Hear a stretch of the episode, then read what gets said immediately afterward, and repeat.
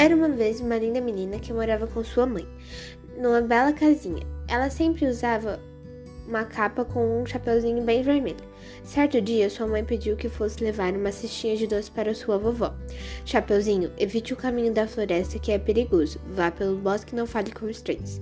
Chapeuzinho adorava sua avó e saiu em disparada cantando de alegria. Queria fazer uma surpresa para sua avó e começou a colher flores que encontrava no caminho. A menina estava distraída com as flores quando deu de cara com o lobo mau. Ela não sabia que era um lobo malvado, mas não se assustou e nem sentiu medo. Bom dia, Chapeuzinho Vermelho. Bom dia, aonde você está indo tão cedinho? Vou visitar minha vovozinha que está muito doente. O lobo era muito esperto e disse ela bem depressa: Por que não vai pela floresta? É mais perto.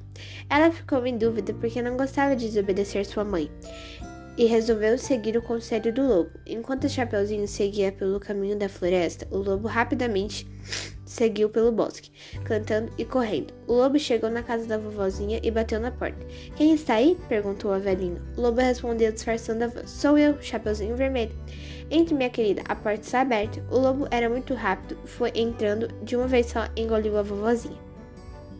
Depois vestiu as roupas dela e ficou esperando o Chapeuzinho Vermelho. Chegando na casa da avó, ela encontrou o lobo e perguntou: Vovó, por que suas orelhas estão tão grandes? É para te vermelhar. Vovó, por que seus olhos estão tão grandes? É para te vermelhar. Credo, vovó, por que a senhora está com essa boca tão grande? É para te comer melhor, respondeu o lobo. Dizendo isso, o lobo começou a correr atrás do Chapeuzinho. Depois de um tempo, ele tropeçou e caiu no chão. Enquanto isso, a menina escondeu dentro de um velho armário. O lobo resolveu dar uma cochilada e começou a roncar. Um caçador que passava escutou que ronco esquisito. Ele entrou e encontrou o lobo. Ah, é você que está aí, seu malvado. Escutando isso, Chapeuzinho apareceu e contou a história para o caçador. Aproveitando que o lobo estava dormindo, cortaram a sua barriga e tiraram a vovozinha de lá de dentro. As duas se abraçaram muito felizes. E agora, o que fazemos com esse lobo? perguntou a Chapeuzinho.